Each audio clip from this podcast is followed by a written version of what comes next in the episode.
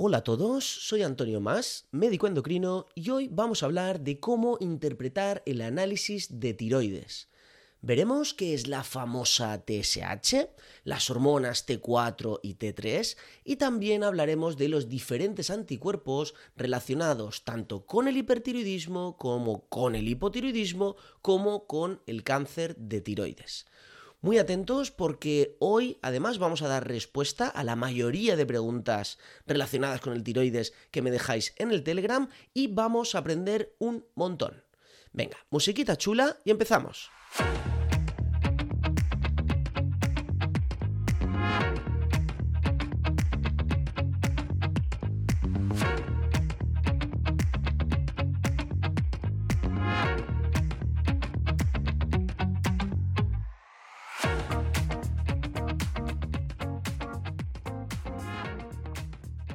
Bienvenidos al capítulo 26 de Planeta Dieta.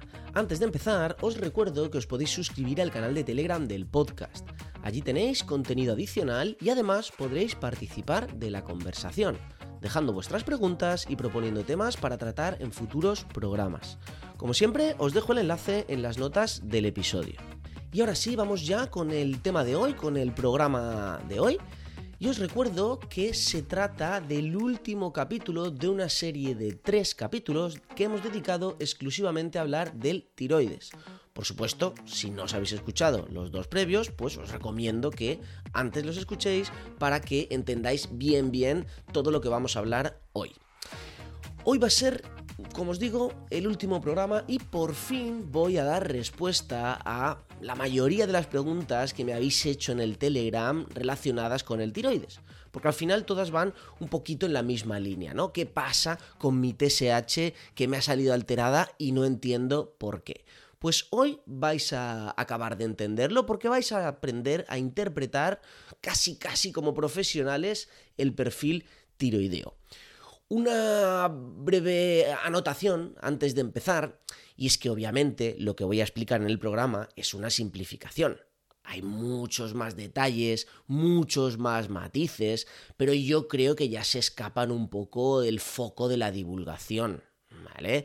No os preocupéis porque va a ser bastante completo, vais a tener material suficiente como para interpretar pues yo os diría que el 90-95% de los análisis, pero sí que hay algunos, sobre todo excepciones, que sería imposible abarcarlas en el programa, incluso imposibles de entender para, para algún profano en la materia, ¿no? En definitiva, alguien que no sea médico. Así que esto lo he dejado de lado.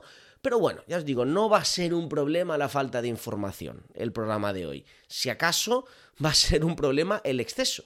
Porque claro, interpretar un análisis de sangre es algo complejo y es lo que vamos a intentar aprender hoy, con lo cual va a ser relativamente difícil. Pero bueno, yo creo que lo vamos a conseguir.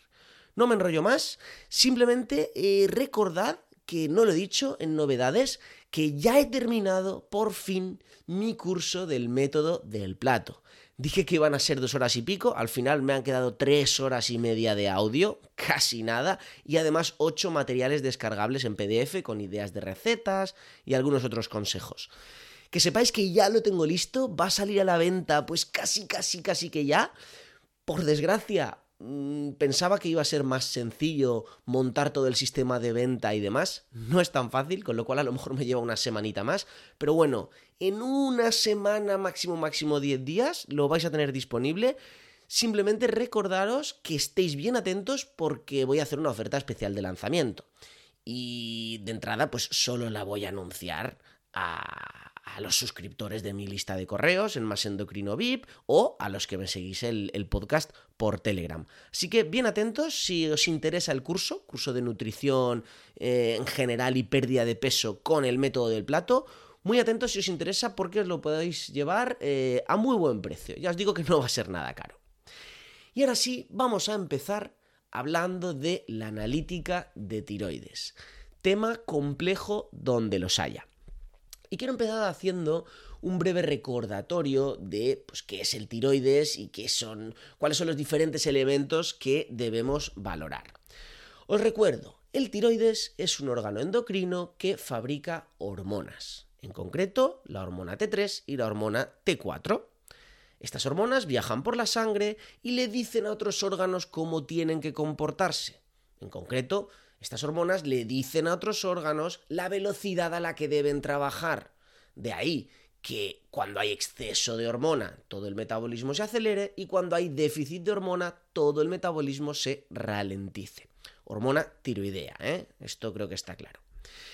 Bien, la cuestión es que el tiroides no trabaja de forma absolutamente autónoma, sino que obedece al estímulo de otra hormona llamada TSH, que significa hormona estimulante de tiroides. Es una hormona que se fabrica en la hipófisis y que a su vez pues es, digamos, un poco la jefa del tiroides y le dice cuándo debe y cuándo no debe trabajar. ¿Vale? Esto sería un poco el fundamento del tiroides que ahora vamos a necesitar entender para hablar ya de, la, de lo que es propiamente los análisis de sangre. Lo primero que tenéis que saber sobre el perfil tiroideo es cuándo sería necesario valorarlo. Porque revisar el tiroides no es una cosa que deba, deba hacer toda la población, ni mucho menos. Y esto no es una cosa que me invente. Esto hay varios estudios al respecto. Hay uno muy potente de hace, pues ahora dos, tres años, que valoró si realmente existía algún beneficio de mirar las hormonas tiroideas a todos los pacientes. Y realmente se ha visto que no, porque claro, eh, hacer analíticas también tiene su contra. ¿Vale? Aparte del pinchazo, muchas veces detectamos cosas que no sabemos interpretar fuera de un contexto clínico. Es decir, si tú estás muy cansado, pues es importante que te miren las hormonas tiroideas. Pero si tú te encuentras tan normal, pues mirarte las hormonas probablemente lo único que va a hacer es liarte. ¿Vale? Y eso lleva a otra prueba y a otra prueba y al final hay más follones que beneficios. O sea que lo que está claro es que no siempre hay que hacer un análisis de tiroides, solo en determinados casos. ¿Y cuáles serían esos casos en los que está más recomendado mirar este perfil tiroideo? Pues os cuento cuatro, cuatro casos muy típicos. Primero, cuando existen síntomas, ya sea de hipotiroidismo, de que todo va más lento, o síntomas de hipertiroidismo. Todo va más rápido. En este caso, por supuesto que hay que mirar las hormonas tiroideas a ver si realmente confirmamos o descartamos que hay una alteración en el tiroides. Segundo caso en el que sería recomendable mirar el tiroides. Mujeres que estén planificando un embarazo y que o bien tengan problemas de fertilidad, el tiroides puede ser una causa y por tanto hay que mirarlo, o bien mujeres que tengan factores de riesgo, sobre todo para tener hipotiroidismo, pues que tengan antecedentes familiares, que en alguna analítica en su histórico le haya salido alguna pequeña alteración o anticuerpos frente al tiroides, que tengan eh, determinada edad, diría que el margen a día de hoy está por encima de los 37 años, pues prácticamente toda mujer debería mirárselo porque el riesgo de hipotiroidismo aumenta con la edad. En definitiva, el tema aquí es que el tiroides es muy sensible de cara al embarazo, una alteración tiroidea puede ocasionar problemas importantes en el bebé y por tanto aquí somos más proclives a mirarlo. Cualquier mujer con algún pequeño factor de riesgo, pues ya debería mirarlo de cara al embarazo. Tercera situación en la que es necesario estudiar la analítica de tiroides. Pacientes que tengan algún nódulo de tiroides o alguna otra enfermedad de tiroides conocida. Pues, hay alguna alteración, hay que revisar. Esto es sencillo de entender. Y por último, esto es un poquito más complejo, más individualizado. También, pues casi casi en cualquier situación clínica en la que existan síntomas inexplicables que no acabemos de entender de dónde vienen, pues a veces las alteraciones tiroideas son un poco puñeteras y dan síntomas raros, y pues por aquí lo pillamos. O también en pacientes que tienen enfermedades relacionadas con el tiroides. Pues por ejemplo, aquí entrarían las enfermedades autoinmunes, ¿vale? Por ejemplo, pacientes que tienen diabetes tipo 1, que es una de las enfermedades autoinmunes más importantes, pues es muy frecuente que también sufran una alteración tiroidea autoinmune. Y por tanto, en estos pacientes, pues hay que revisarlo casi casi de forma anual, ¿vale? Bien, pues estas serían las principales situaciones en las que hay que revisar el tiroides. Vamos a ver ahora cuáles serían esos parámetros que es, que es necesario analizar. Primero, vamos a empezar hablando de la archiconocida TSH, hormona estimulante de tiroides. Sin duda, es el parámetro más importante, es el parámetro más útil para interpretar el análisis de tiroides y casi, casi, casi puede ser el único que necesitamos de verdad y que nos da respuesta al 95% de los casos. Es decir, si sabemos interpretar la TSH, prácticamente vamos a solucionar todos los casos de, diagnósticos de alteraciones tiroideas. Nos quedará un 5% en los que ya hay que matizar, pero con la TSH vamos a tener casi todo el trabajo hecho. Os recuerdo que la TSH no es una hormona propiamente del tiroides. Está muy implicada en la regulación porque es la hormona hipofisaria encargada de estimular al tiroides, pero propiamente no es una hormona tiroidea. ¿eh? Fijaros qué paradoja que la hormona más importante para estudiar el tiroides no es una hormona tiroidea. Bueno, simplemente una pequeña curiosidad. Os recuerdo también, por si no lo sabéis, que el valor normal de la TSH va aproximadamente, depende mucho del laboratorio, pero el valor normal va más o menos de 0,5 a 5. Luego, por otro lado, también cuando está entre 5 y 10 lo consideramos un valor límite. Y cuando está por encima de 10 ya sí que es indudablemente alto.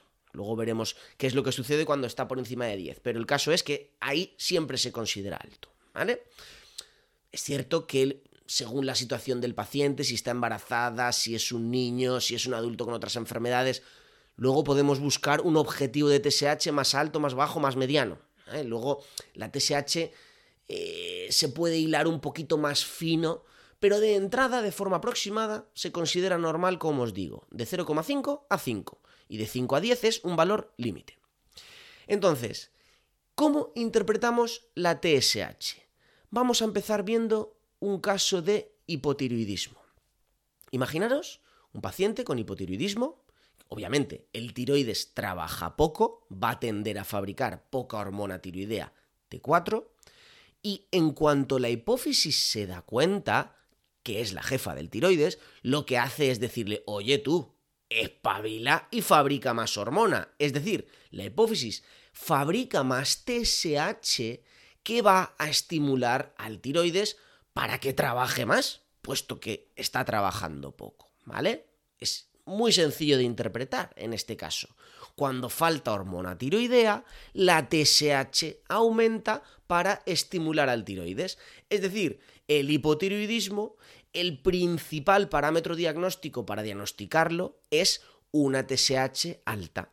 Si en tu analítica tienes una TSH alta, es muy probable que tengas un hipotiroidismo y lo que está sucediendo es que esa TSH está intentando estimular al tiroides. Vámonos ahora al caso radicalmente opuesto. Imaginaos ahora un paciente con un hipertiroidismo, un tiroides que trabaja en exceso pues la tendencia va a ser a que aumente la hormona T4. Y la hipófisis, en cuanto lo detecte, va a intentar arreglar la situación, va a intentar decirle al tiroides que trabaje menos, y eso lo va a hacer disminuyendo la TSH. Va a haber menos TSH, va a estimularse menos el tiroides, y lo que está sucediendo en el fondo es un intento de decirle al tiroides, oye tío, trabaja menos que te estás pasando, ¿vale? Es decir, en el hipertiroidismo lo que encontramos es una TSH baja o incluso prácticamente a cero, lo que llamamos una TSH suprimida, que no es más que el intento de la hipófisis de decirle al tiroides, oye tío, te estás pasando, deja de trabajar. ¿Vale? Como os decía al principio, simplemente con estos dos detalles en el hipotiroidismo sube la TSH y en el hipertiroidismo baja la TSH, prácticamente ya podríamos interpretar o al menos empezar a entender todos los perfiles eh, analíticos de tiroides que pasen por nuestras manos. ¿eh? O sea que si habéis entendido esto, ya sabéis muchísimo.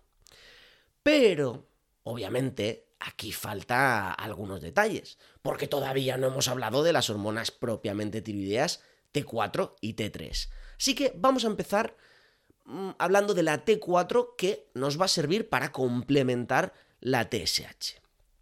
Recordad que la hormona T4 es la principal hormona tiroidea.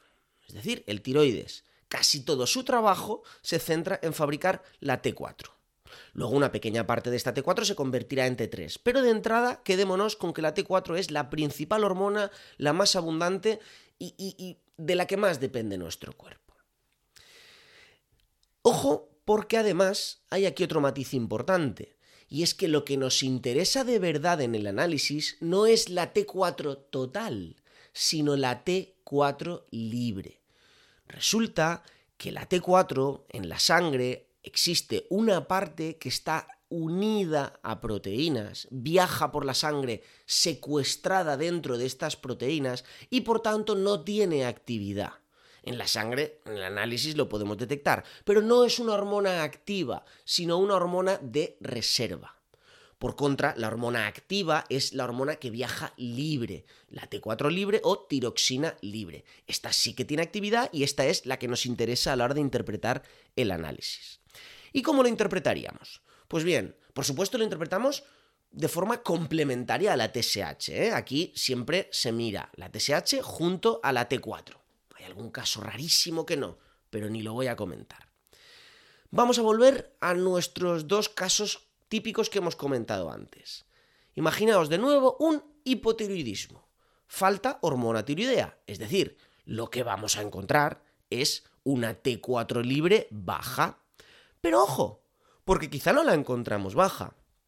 Porque recordad que cuando la T4 tiende a bajar, la TSH enseguida lo detecta y aumenta para intentar evitarlo. Lo que hace es hiperestimular al tiroides. Y de hecho, muchas veces lo consigue. Y entonces lo que vemos es que realmente la T4 no baja. Hay una T4 normal o en el límite bajo de la normalidad, pero a costa, esa T4 libre consigue normalizarse gracias a que la TSH está ligeramente elevada. Habitualmente entre 5 y 10. ¿Vale? T4 libre normal a costa de una hiperestimulación, a costa de una elevación de la TSH. Esta situación, que es una especie de pre-hipotiroidismo o un hipotiroidismo leve, lo llamamos hipotiroidismo subclínico. Y es una situación en la que sabemos, entendemos lo que está sucediendo, simplemente viendo el análisis. Pues hay un tiroides ligeramente vago, ligeramente estropeado, que no es capaz de fabricar toda la hormona que necesita. Lo que pasa es que en cuanto el jefe lo detecta, pues lo hiperestimula y al final sí que lo consigue, ¿vale? Es una situación de hipotiroidismo leve que técnicamente llamamos hipotiroidismo subclínico. Pero claro, ¿qué pasa si ese tiroides es tan vago o está tan alterado que no consigue fabricar T4 ni, ni a expensas ni a costa de una hiperestimulación? pues entonces sí que veremos un, hipotiroidismo completo o hipotiroidismo establecido. También a veces lo llamamos hipotiroidismo franco. Es decir, un hipotiroidismo con todas las de la ley. Y entonces en este caso sí que vemos el perfil completo. Una T4 libre baja, falta hormona tiroidea, y una TSH muy alta. Siempre va a estar por encima de 10, incluso por encima de 50, 100 o 200 porque lo que va a hacer esa TSH es volverse loca a intentar estimular el tiroides. Obviamente si el tiroides no funciona, no lo va a conseguir. Y por tanto, ese es el perfil que vamos a ver. Una T4 libre baja y una TSH por encima de 10 o incluso muy, muy por encima de 10. ¿Vale? Yo creo que se entiende. Al haber ido por pasos, primero TSH, luego T4, yo creo que se entiende muy bien qué es lo que sucede cuando hay un hipotiroidismo. T4 baja, T4 libre, baja, y TSH altísima como una loca intentando solucionarlo, pero no consiguiéndolo. Vamos ahora de nuevo al caso opuesto, al caso del hipertiroidismo. Obviamente sucede todo lo contrario.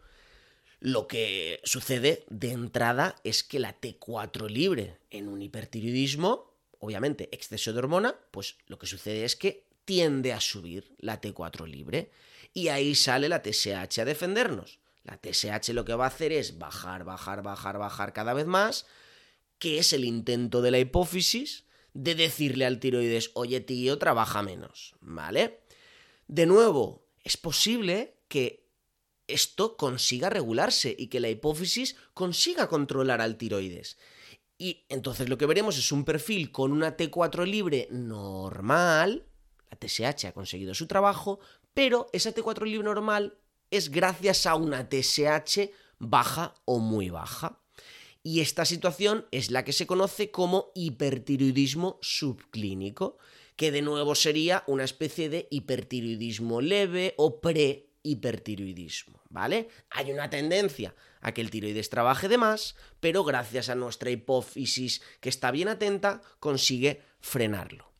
Y de nuevo, ¿qué pasa si la hipófisis no consigue frenar al tiroides porque el tiroides se ha vuelto completamente loco y fabrica un montón de hormona? Pues si no lo consigue, entonces el siguiente paso ya es que aparezca el hipertiroidismo completo, que será, esta vez sí, ya una T4 libre alta con una TSH prácticamente de cero.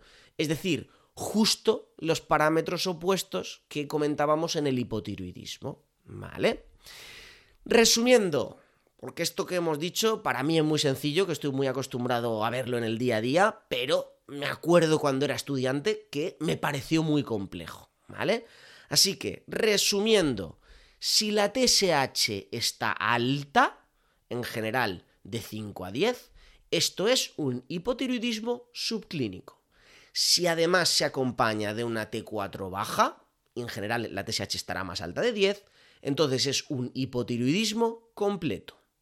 Situación contraria, si la TSH está baja, en general menor de 0,5, pero mayor de 0,1, esto es lo que se conoce como hipertiroidismo subclínico. Si además la T4 libre está alta y la TSH mucho más baja, en general por debajo de 0,1, pues entonces eso ya es lo que llamamos hipertiroidismo completo. Y con esto tenemos prácticamente finiquitado todo el análisis del perfil hormonal. Ojo, porque ahora tenemos que hablar de otras cosas que no son hormonas. Pero lo que es el perfil hormonal prácticamente lo hemos finiquitado. Espero que tengáis el cuerpo para darle un poco más caña, porque sé que esto ha sido difícil y lo que viene ahora, por suerte, es un poquito más fácil. ¿eh? O sea que ya nos podemos relajar. Pero antes quiero hacer una pequeña anotación. Y es que al final todo este programa estaba pensado eh, a raíz de varios compañeros que me habéis comentado en el Telegram varias dudas. Y quiero recordar que con esto he dado respuesta a, esas preguntas. Porque básicamente lo que me habíais preguntado la mayoría eran diferentes casos en los que habíais encontrado una TSH alta. Ahora ya sabéis que una TSH alta es un hipotiroidismo. Y entonces aquí lo que hay que valorar es si hace falta ese hipotiroidismo, tratarlo con tratamiento sustitutivo con hormona tiroidea. ¿no? Falta hormona, tomo hormona. Ojo, porque sé que hay algún otro caso que me habéis hablado de que si tengo la T3 baja, la T3 alta, la T3 reversa. Estos casos, lo siento, pero son demasiado específicos. Solo podría dar una respuesta uno a uno de forma individualizada y esto ya se escapa un poco del foco divulgativo del podcast. Si necesitáis que os ayude con un caso muy específico de alguna alteración rara hormonal, lo que tenéis que hacer es reservar una visita conmigo o con cualquier otro endocrino. Pero esto no puedo daros, por desgracia, una respuesta genérica. Sería muy atrevido por mi parte incluso sería eh, casi casi eh, ilegítimo o que incumpliría mi código deontológico, porque os estaría dando una respuesta que podríais interpretar como una respuesta médica, cuando en realidad esto simplemente es un contenido divulgativo, ¿vale? Espero que lo entendáis. Nada, si queréis que os ayude, pues ya sabéis dónde estoy. Y ahora vamos a continuar con un par de matices que nos quedan sobre el perfil hormonal. Si os fijáis, no he dicho nada de la T3, ni de la T3 reversa, porque resulta que la T3 en realidad tiene mucha menos aplicación clínica en el día a día de la práctica de la tiroidología, de la endocrinología.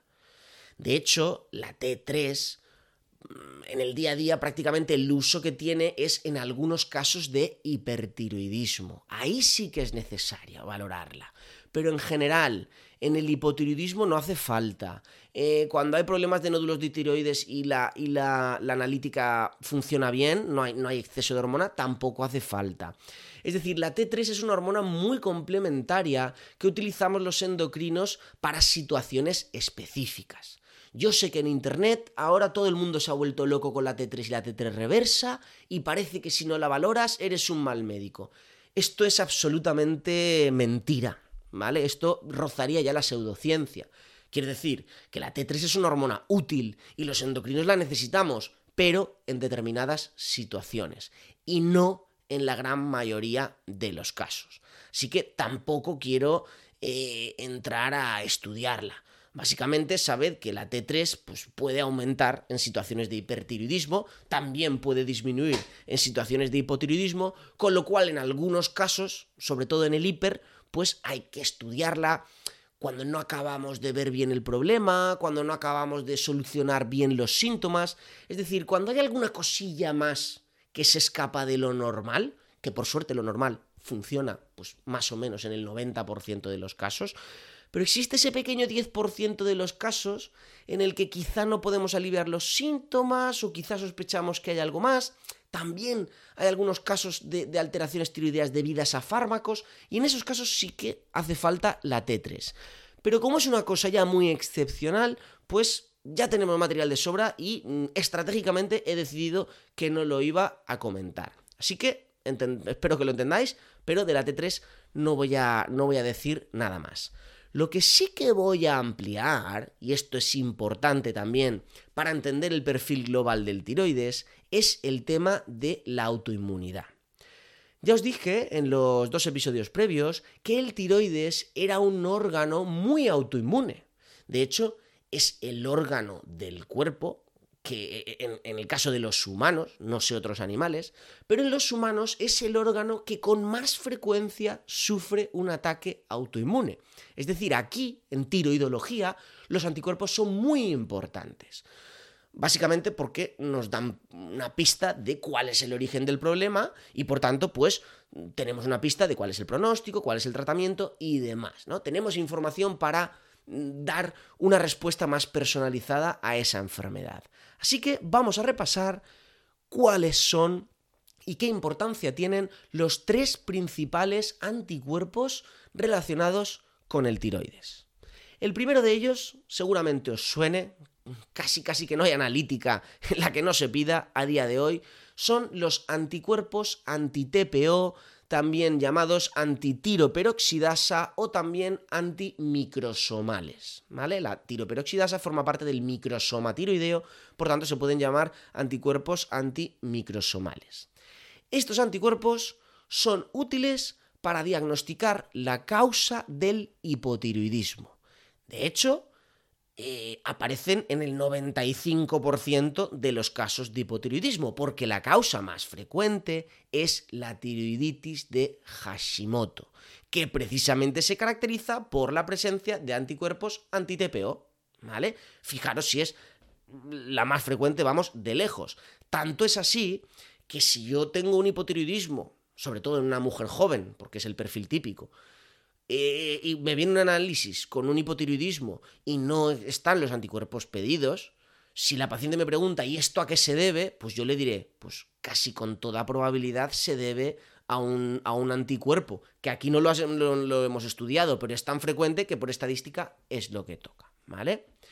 Ojo, porque estos anticuerpos tienen la característica de que son muy inespecíficos. Es decir, existen otras enfermedades autoinmunes en las que pueden aparecer. Por ejemplo, en el hipertiroidismo por enfermedad de Graves, es muy común que también observemos estos anti-TPO. No están haciendo ningún efecto a priori, pero también los observamos.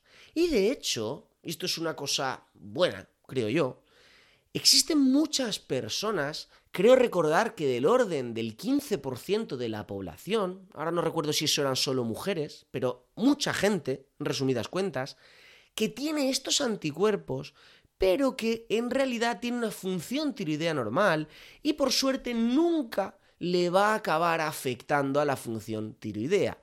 Es decir, tener estos anticuerpos, los anti-TPO, actúa como una especie de factor de riesgo, pero no como una enfermedad en sí misma, ¿vale?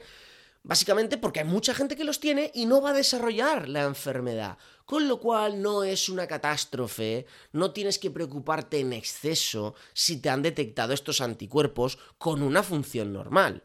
Es cierto que, pues por un lado sí que es algo malo, ¿no? Tienes un factor de riesgo. Es más probable que en el futuro desarrolles un problema tiroideo. Pero por el lado bueno, piénsalo, no es, no es obligatorio, no es automático que vayas a desarrollar ese problema. Yo muchas veces lo comparo pues con un factor de riesgo tipo de hábito, ¿no? Pues oye, no haces ejercicio. Pues eso sí que debería preocuparte. Si no haces ejercicio, tienes un mayor riesgo de cientos de enfermedades. Eso es un factor de riesgo como Dios manda. Un pedazo de factor de riesgo. Tener unos anticuerpos anti-TPO pues, ¿qué quieres que te diga? Es un factorcillo de riesgo que en el peor de los casos te provocará un hipotiroidismo que se trata fácilmente. Pero aquí pongamos cada cosa en su sitio, ¿no? Eh, la magnitud del problema importa. No tiene nada que ver la gravedad de un factor de riesgo como fumar, como beber alcohol, como comer procesados, como ser sedentario. Eso es, esos son catástrofes absolutas. No tiene nada que ver al riesgo de tener un anticuerpo. O sea, vamos, aunque a la gente le preocupe más porque esto parece que es algo muy delicado, no autoinmune, le preocupa más porque es algo desconocido. Espero que con este rollo que os estoy soltando os quede claro que es mucho más grave ser sedentario que tener anticuerpos anti-TPO, ¿vale? No me enrollo más, simplemente eh, recordad esto, que los anti-TPO son los típicos anticuerpos del hipotiroidismo y que si acaso, sobre todo si son importantes, de cara a un futuro embarazo. ¿Eh? Si, eres una mujer joven que tienes pendientes eh, embarazos futuros y tienes estos anticuerpos, pues entonces en ese caso sí que tienes que controlarte la función tiroidea, porque ya dijimos que una de las situaciones en las que hay que mirar el perfil tiroideo es en mujeres con factores de riesgo eh, para hipotiroidismo que quieren buscar un embarazo, ¿vale? Así que este, si acaso, sería el punto clave de los anti-TPO. Nos dan el diagnóstico, la causa del problema en caso de hipotiroidismo, nos hablan de que el problema es una tiroides de Hashimoto y nos indican que hay que revisar el tiroides en mujeres que vayan a buscar un embarazo. Y vamos ya con el siguiente anticuerpo, que en este caso es el anticuerpo típico del hipertiroidismo. Son los anticuerpos llamados TSI, que significa inmunoglobulina estimulante de tiroides, o también llamados anticuerpos antireceptor de TSH. Fijaros, estos anticuerpos son los propios del hipertiroidismo y son bastante peculiares. Bueno, por cierto, son los anticuerpos propios de la enfermedad de Graves-Basedov, que es la causa más frecuente de hipertiroidismo y que también es autoinmune. Bien, pues estos anticuerpos son relativamente peculiares porque no son como los típicos anticuerpos. Ahora veréis. Y, por ejemplo, los que hemos comentado antes, los anticuerpos anti-TPO, actúan como cualquier anticuerpo normal. Pues van al tiroides y lo van destruyendo poco a poco hasta que al final queda la fábrica tiroidea queda estropeada y por tanto empieza a faltar hormona tiroidea. Sin embargo, los TSI lo que hacen es van al tiroides y se unen al receptor del tiroides, al receptor de TSH, para entendernos, se unen al tiroides y en vez de destruirlo, lo estimulan, lo ponen a trabajar. Por ese motivo, el tiroides acaba creciendo y fabricando más hormona de la que toca, que es lo que sucede en el hipertiroidismo por enfermedad de Graves. Es decir, son peculiares porque no atacan al tiroides, sino que lo ponen a trabajar. Y otra diferencia que tienen también con los anticuerpos anti-TPO es que en este caso estos sí que son muy, muy específicos. Es decir, si tienes unos anticuerpos antirreceptor de TSH, si tienes unos TSI, casi con toda probabilidad, diría muy cercano al 100%, vas a padecer la enfermedad. A diferencia de lo que pasaba con los anti-TPO. Puedes tener los anticuerpos anti-TPO y que nunca te afecte, pero si tienes los TSI, vas a sufrir un hipertiroidismo por enfermedad de Graves antes o después. ¿Vale? Tampoco mucho más que añadir sobre estos anticuerpos. Sí deciros que son útiles tanto en el diagnóstico, básicamente es que nos dan el diagnóstico de pleno de la enfermedad de Graves gracias a, que son tan específicos, como también son útiles en el seguimiento. ¿eh? porque conforme la enfermedad se va apagando, va remitiendo, lo que observamos es que los anticuerpos van disminuyendo, disminuyendo, disminuyendo. Y en este sentido, pues actúan como un factor pronóstico. Si tú tienes una enfermedad de Graves y los anticuerpos han bajado, incluso se han normalizado, estos TSI, pues prácticamente seguro que la enfermedad mm, hemos conseguido controlarla y al menos durante un tiempo va a dejar de dar la tabarra, ¿vale? Esto sería todo en cuanto a los TSI. Y vamos ahora, con esto ya acabaremos, con unos anticuerpos llamados anticuerpos antitiroglobulina. En este caso, estos no nos sirven para estudiar enfermedades de la función tiroidea. Es decir, estos no están implicados ni en el hiper ni en el hipotiroidismo, sino que están implicados en casos de cáncer de tiroides. Y lo que hacen es básicamente complementar el diagnóstico. Más que el diagnóstico, perdón, complementar el seguimiento. Resulta que cuando quitamos el tiroides por completo, porque había un cáncer, hay que hacer una cirugía y quitarlo por completo, eh, tenemos un marcador que nos garantiza que hemos quitado el tiroides por completo, que es la tiroglobulina. Como la tiroglobulina se fabrica solo en el tiroides, pues si te he quitado el tiroides, no tienes tiroglobulina. ¿eh? Hasta ahí se entiende. Claro, si un paciente tiene anticuerpos antitiroglobulina, es posible, eh, digamos que la tiroglobulina ya no la podemos interpretar adecuadamente. Porque claro, es posible que el cáncer reaparezca, la tiroglobulina aumente, pero como hay anticuerpos que la destruyen, no soy capaz de verla en el análisis. Entonces, los anticuerpos antitiroglobulina aportan, pues digamos, mal pronóstico al seguimiento. Si tienes anticuerpos antitiroglobulina, es posible que yo no pueda ver la tiroglobulina, con lo cual no te puedo seguir adecuadamente ante una recaída del cáncer. Y si de repente los anticuerpos se aumentan como locos sin que yo entienda por qué, precisamente puede servir como marcador de recaída, porque lo que nos está diciendo de forma indirecta es que está aumentando la tiroglobulina, ¿vale? Este sería el principal uso de estos anticuerpos. También pueden complementar un poquito el diagnóstico de la tiroiditis de Hashimoto, porque hay un gran porcentaje de pacientes que además de los anti-TPO, también tienen los anticuerpos antitiroglobulina. Ojo, porque los más específicos del Hashimoto, todo y que son inespecíficos, los más específicos son los anti-TPO. Los antitiroglobulina aún serían menos. Pero es cierto que cuando un tiroides le ha dado por la autoinmunidad, pues tiene autoinmunidad. Y, por ejemplo, la enfermedad de Graves, en la que es muy frecuente ver el pack completo de anticuerpos. Anti-TPO, TSI y eh, antitiroglobulina. Obviamente lo que predomina ahí es el hipertiroidismo, pero muchas veces los vemos todos.